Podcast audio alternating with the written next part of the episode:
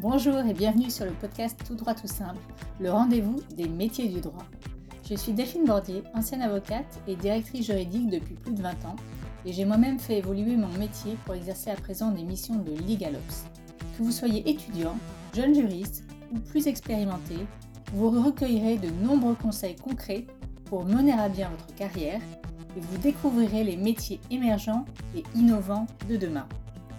Je reçois aujourd'hui Nevin Nalou, qui est juriste en protection des données et qui travaille à la CNIL. Nevin a rédigé une thèse sur le thème de l'accès au droit dans la société de l'information. Elle nous raconte son parcours et pourquoi elle a choisi ce sujet.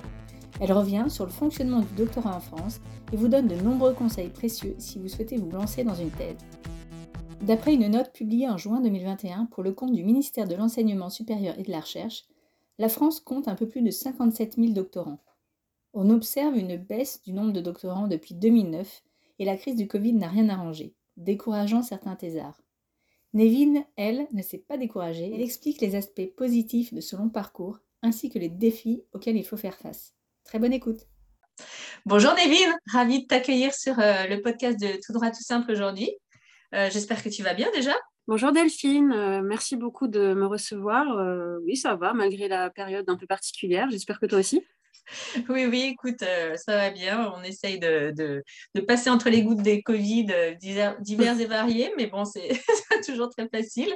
mais écoute, je vais te laisser d'abord le soin peut-être de te présenter brièvement et puis de te définir, si tu peux, en trois mots. Alors, actuellement, je travaille à la CNIL. Je suis au service de l'exercice des droits et des plaintes en tant que juriste.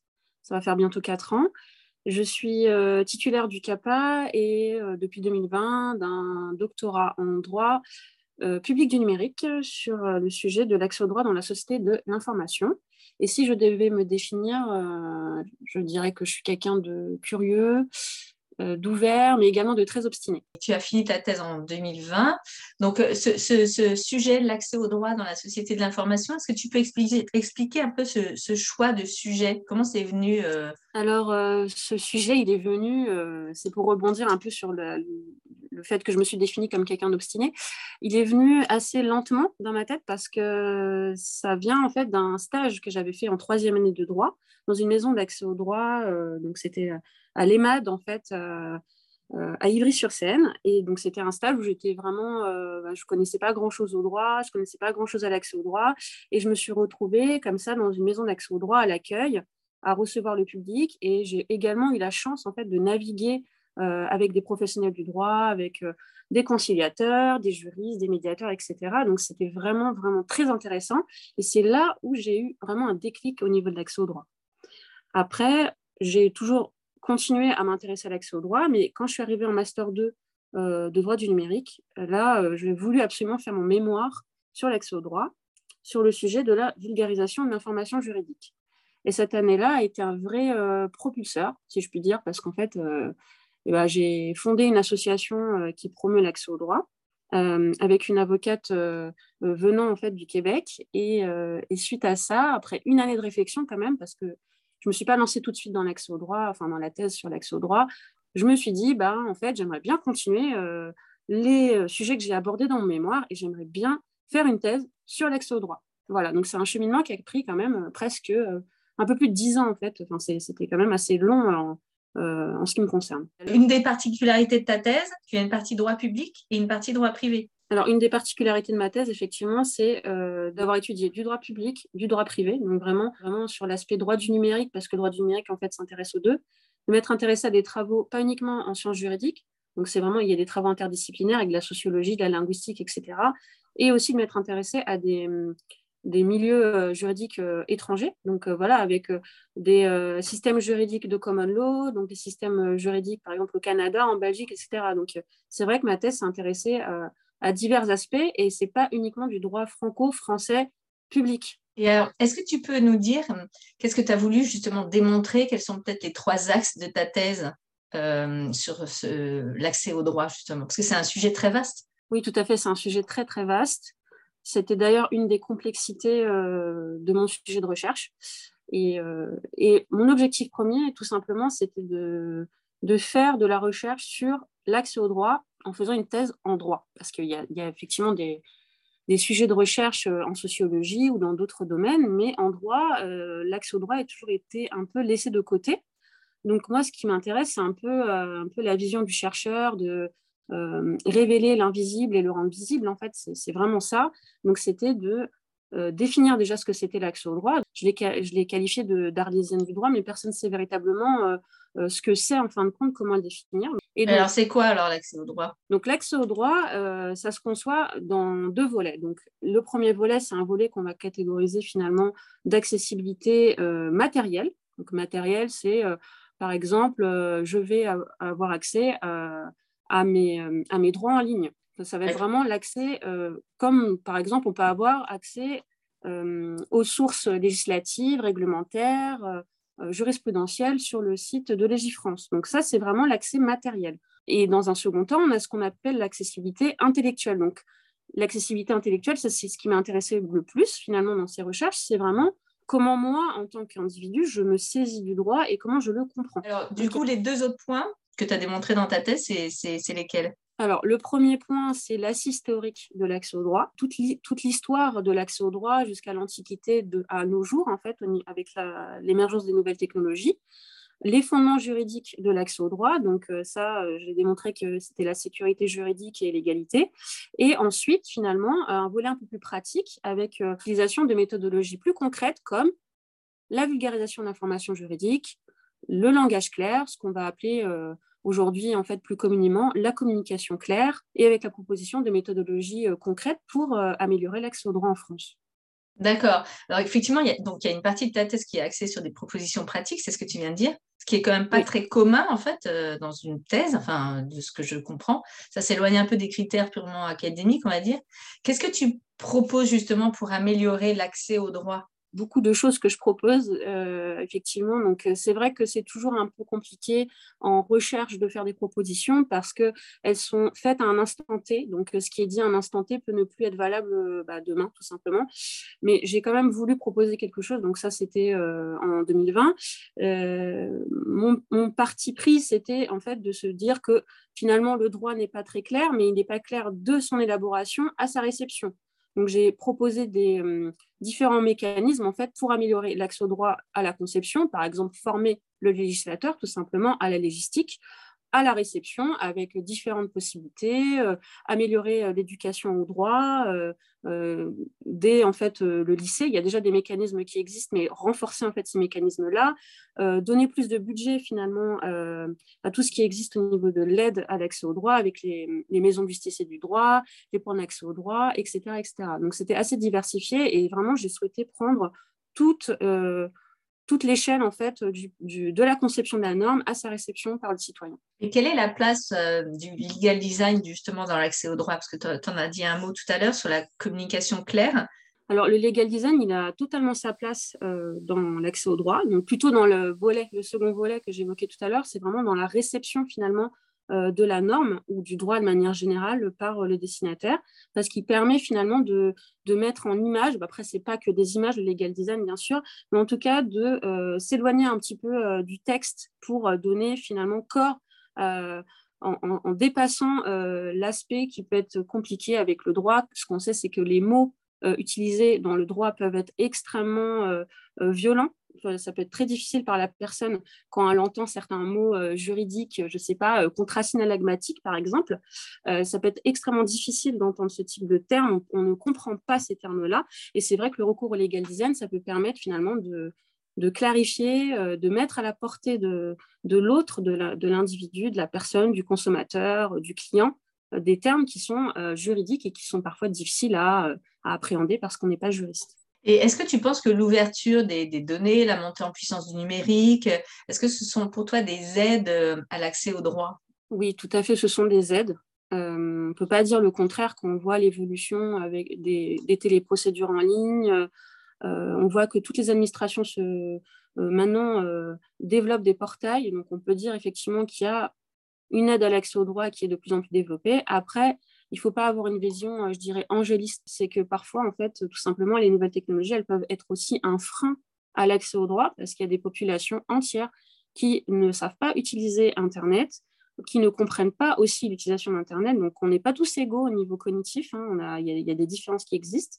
Après, il y a aussi la question, euh, parce que nous, on est assez mauvais en France, de l'accessibilité des sites Internet pour les personnes en situation de handicap. Donc, il y a beaucoup de, beaucoup de populations en fait, qui peuvent être laissées en marge de ces évolutions, même si pour la population, euh, on va dire, euh, globale française, ça peut avoir eu des des avantages, il y a quand même des gens qui sont laissés euh, en marge et c'est vrai que c'est pas acceptable. Oui, et c'est vrai que j'y pense euh, en, en, parlant, mais c'est vrai que les enfants qui ont accès euh, très facilement à tous les sites, à toute la, toute la technologie euh, aujourd'hui, euh, eux comprennent pas effectivement les sujets juridiques et euh, effectivement le legal design a permis justement d'aider les enfants à comprendre certains, certains mécanismes. C'est un travail qui a été fait par Marie Potel et la CNIL justement. En tant que, en tant que citoyenne, je m'étais rendue aux, à l'atelier en fait présenté par la CNIL et à Mourabi et c'est vrai que c'était vraiment très intéressant euh, comme ça, de, de, voir à quel point le legal design peut être une aide en fait à, la prise de décision, au fait qu'on comprend ce à quoi on consent même quand on est un enfant. Donc on est un enfant, on n'est pas exclu non plus euh, de la compréhension du droit. J'avais trouvé ça vraiment très intéressant. justement, quelles sont les grandes lignes, euh, les avantages et les inconvénients d'une société, toi, des, des, nouvelles technologies et des réseaux? Enfin, il y a quand même un risque que les médias interfèrent sur l'information. Oui, ça c'est un vaste sujet. Euh, euh, alors pour les avantages, bah, objectivement, je vais enfoncer des portes ouvertes. Hein. c'est l'accès à l'information euh, qui est accru. là, on voit bien, il y a tous les réseaux en ligne qui sont développés. Maintenant, même au niveau de la démocratie, euh, tout le monde peut échanger beaucoup plus rapidement sur Twitter, les chefs d'État en Twitter. Enfin voilà, on voit bien qu'il y a quelque chose qui se passe. Euh, on a une e-démocratie vraiment qui, émerge. Après, encore une fois, euh, quand on a des évolutions aussi rapides, aussi denses et avec des échanges d'informations aussi rapides, il y a forcément des, des inconvénients forts. Et les inconvénients forts, bah, effectivement, hein, c'est ce que tu as souligné, c'est les risques de désinformation, de déformation de l'information, d'infobésité, tout ça, ce n'est pas, pas des termes que j'ai créés, hein, c'est des termes qui sont utilisés par des, chercheurs, des sociologues, euh, et qui peuvent amener effectivement à une, une manipulation de l'information. Et dans ce type de cas, ça peut être, euh, ça peut être dangereux parce qu'on peut manipuler les gens, manipuler les populations, euh, on peut leur faire croire ce qu'on veut. Enfin, c'est, l'information, c'est, en fait, c'est neutre par essence, mais comme ce sont des, humains qui l'utilisent, bah, ça peut être effectivement manipulé. tu nous as parlé tout à l'heure de, de ton association, l'accès au droit à Vigène, je crois. Est-ce que tu peux nous en dire un, petit mot? Oui, alors la Vigène, euh, je sais que l'acronyme euh, est un peu compliqué pour une association qui promeut l'accès au droit, c'est un gros sujet euh, de, blague entre nous. Donc c'est l'association pour la vulgarisation de l'information juridique et l'éducation au droit. Donc on fait pas mal de choses. Alors là, avec la crise, on a été ralenti, hein, on ne va pas vous mentir, ça fait deux ans. Mais bon, on organisait des ateliers, par exemple, à destination du grand public pour expliquer des notions de droit en ayant recours, par exemple, à euh, des acteurs euh, ou des comédiens, en fait, euh, pour mimer des scènes de la vie de tous les jours. ça, c'est un exemple des actions qu'on a menées. On a aussi mené des petites actions de recherche avec deux rapports qui sont sortis sur le sujet de l'accès à l'information des citoyens, donc la façon dont ils recherchent l'information notamment. Et voilà, tout un tas d'actions très diversifiées. Et, et, on continue en fait à, à faire en sorte de promouvoir l'accès au droit euh, à notre échelle, bien sûr, hein, notre échelle de bénévoles. Alors, quand on s'était parlé, on avait évoqué un sujet et ça m'avait, euh, ça m'avait euh, surpris, mais tu m'avais beaucoup parlé de quand est-ce qu'on peut se lancer dans une thèse, quand est-ce qu'on pense être prêt en fait? C'est quoi les, erreurs à éviter? C'est quoi? Parce que c'est pas c'est pas facile comme démarche, c'est quand même long comme processus. Alors effectivement, c'est un processus qui est assez long.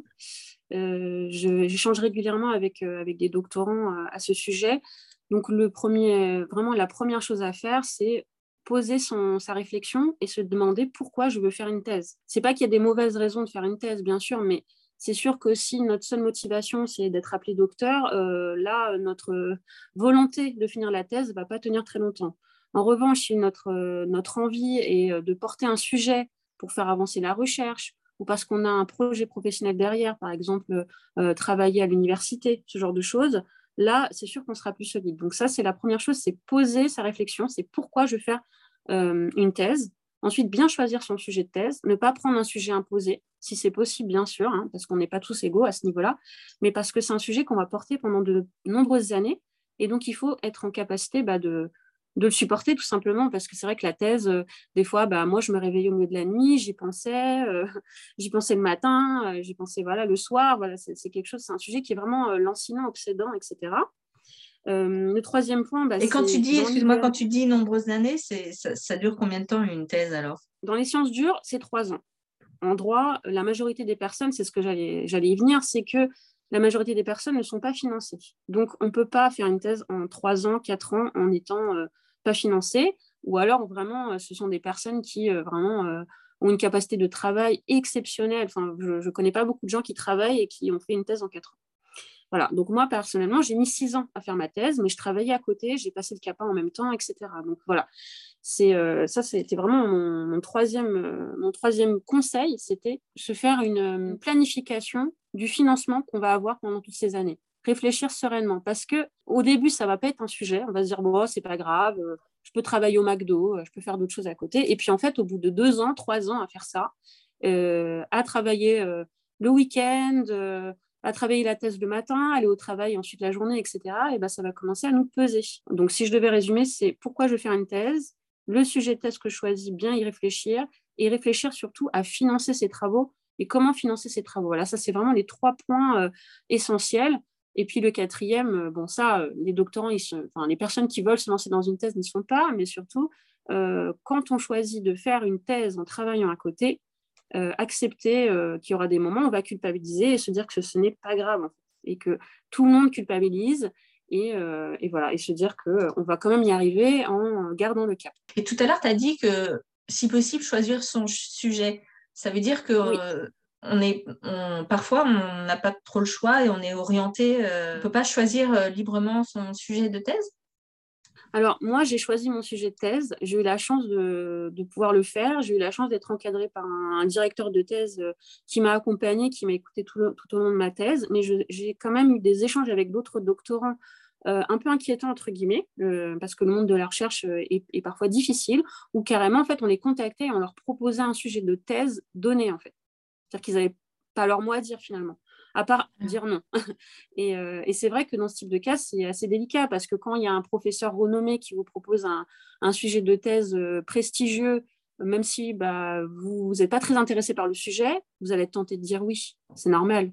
Mais mmh. après, derrière, le risque, c'est voilà, de, si on n'est pas financé, de, tout lâcher. Il faut vraiment que le sujet euh, vous tienne vous tiennent ou prennent au corps. Quoi. C'est très important. Et quand tu parles de financement, du coup, à part euh, effectivement travailler euh, à côté, est-ce qu'il y a des systèmes de financement de, de, doctorants? Oui, tout à fait. Il y a le système royal, si je puis dire, le système des bourses doctorales. Donc ça, c'est assez difficile d'en avoir parce qu'il n'y en a pas énormément. Donc, tout le monde ne peut pas avoir une bourse, c'est normal. Hein. Donc, il faut quand même tenter. Hein. On ne sait jamais, hein. c'est possible de l'avoir. Après, il est possible aussi de donner des TD à la, faculté, d'être vacataire. Donc, ça, c'est un peu précaire, ce n'est pas évident. Mais euh, au moins, si vous avez un projet euh, académique plus tard, ça peut permettre d'avoir un certain nombre d'enseignements. Euh, ensuite, il y a d'autres possibilités, d'essayer de travailler à temps partiel ou alors travailler en fait dans le milieu du droit par exemple, euh, c'est ce que j'ai fait pendant un certain temps, j'ai été assistante de justice. Donc ça, c'est un petit peu un tuyau euh, que je peux donner. Il y avait pas mal de doctorants d'ailleurs. Euh, est assistant de justice, on, travaille deux jours par semaine. Donc c'est vrai que c'est plutôt intéressant parce qu'on a une petite gratification, parce qu'on ne gagne pas énormément, mais au moins on, on reste dans le droit. Donc c'est assez intéressant. Et surtout après, on peut justifier d'une expérience professionnelle. Donc c'est assez intéressant. Et est-ce que toi, pendant ces six ans de, thèse, euh, tu as commis, euh, si je puis dire, des, erreurs? Ah bah oui, bah j'en ai fait plein des erreurs. J'ai fait que des erreurs pendant toute ma thèse, mais en même temps, euh, c'est comme ça qu'on apprend. Tu n'as hein. pas fait que des erreurs parce que tu es arrivé quand même, avec un prix. Oui, oui, oui, j'y suis arrivée. Le conseil, vraiment le numéro un, c'est d'écrire le plus tôt possible. Alors je sais que ça peut paraître bizarre, mais quand vous écrivez, en fait, vous posez vos idées sur le papier, même si vous jetez ensuite. Moi, j'ai eu une espèce de paralysie pendant les trois premières années de ma thèse où j'ai eu vraiment du mal à, me mettre à l'écrit, alors que j'avais déjà mon plan, hein, mais j'arrivais pas à écrire en fait. Et tout ce que j'écrivais me paraissait nul, vraiment pas intéressant, etc. Et à partir du moment où j'ai commencé à écrire, donc en quatrième année, bah là, c'était euh, tout de suite très fluide en fait. Donc ça, c'est vraiment le, premier conseil, c'est euh, bah, écrire le plus tôt possible. Je répète, ne pas culpabiliser. Et euh, en lien avec ne, pas culpabiliser, s'octroyer des temps de pause des temps de vacances et se dire bah, je ne vais pas rompre toutes mes relations sociales. en tout cas, voilà, s'octroyer du temps parce que sur six années, si je n'avais pas fait ça, je pense que je n'aurais pas tenu. Est-ce que tu peux nous dire quel est le rôle du directeur de thèse? Le rôle du directeur de thèse est vraiment central dans les travaux d'un doctorant. Euh, mon directeur de thèse m'a aidé à construire mon projet. Au démarrage, il faut rédiger un projet qu'on soumet à l'université. Et ensuite, il m'a euh, aidé en fait euh, dans la rédaction de mon plan. Parce que le plan, c'est un peu, si je puis comparer, c'est la bâtisse en fait de la, demeure. C'est comme un architecte. Et le plus long en fait dans une thèse, c'est pas forcément l'écriture, c'est le plan. Et ensuite les chapitres au fur et à mesure avec des deadlines. Donc je sais que c'est pas agréable, mais c'est important de donner des deadlines, sinon on n'avance jamais. Et la relecture chapitre par chapitre en fait jusqu'à la version finale. Est-ce qu'on choisit, entre guillemets, son directeur de thèse? Est-ce que c'est un espèce d'entretien euh, informel qui se fait entre le, le doctorant et le directeur de thèse ou euh, si on voit que ça ne fit pas, euh, on peut trouver quelqu'un d'autre? Enfin, Comment ça marche? Ah oui, tout à fait. Tout à fait. En fait, c'est vraiment une relation de confiance qui doit s'établir.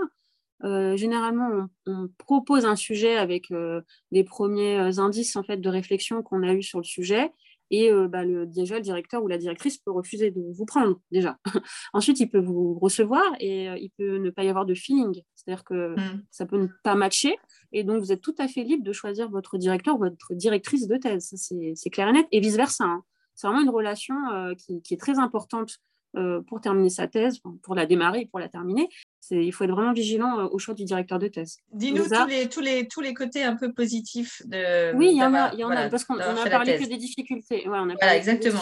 Mais il y a des choses quand même incroyables, c'est que déjà, on travaille sur un sujet qui, qui nous passionne. C'est vraiment très enrichissant intellectuellement. Euh, de rencontrer des personnes, vraiment, franchement, euh, avec des, débats de, intellectuels, je dirais même parfois de haute voltige. c'est vraiment euh, passionnant comme, euh, comme métier, la recherche. Honnêtement, c'est quelque chose d'incroyable. Donc, pendant six ans, j'ai, entre guillemets, souffert de solitude. C'était pas facile, mais de l'autre côté, j'avais la chance de rencontrer des personnes vraiment intéressantes. J'ai pu aller au Québec, j'ai pu rencontrer euh, des personnes, des magistrats euh, en France, je peux échanger, avoir plein d'entretiens avec des personnes très diverses et variées, vraiment beaucoup de rencontres humaines euh, vraiment très belles. Des rencontres humaines que je garde encore aujourd'hui d'ailleurs. Des personnes qui sont devenues des amis, etc. Donc, en tout cas, moi, je ne regrette pas d'avoir fait un doctorat. Est-ce que c'est un diplôme qui est reconnu à l'étranger? Oui. Donc ça, c'est la thèse française, entre guillemets, enfin, est, reconnue à l'étranger. Donc, tu peux être ton PhD, enfin, c'est pour ça que tu mets PhD, il est, euh, reconnu internationalement, même si, même si ta thèse est que en français. Exactement, ouais, tout à fait. C'est une belle aventure, la thèse. Est-ce qu'on peut te contacter? Est-ce que les étudiants, les étudiants peuvent te contacter et comment? Oui, bien sûr. Bah, j'ai un profil LinkedIn, euh, donc il n'y a pas de souci. Euh, enfin, vous pouvez me contacter dessus, euh, je réponds. D'accord, donc je mettrai, je mettrai ton, ton, profil LinkedIn sur en description. Merci beaucoup, Nevin, pour tous ces conseils, parce que c'est vrai que c'est un sujet qu'on n'en parle pas tellement, en fait, des, des, des thésards, des doctorants.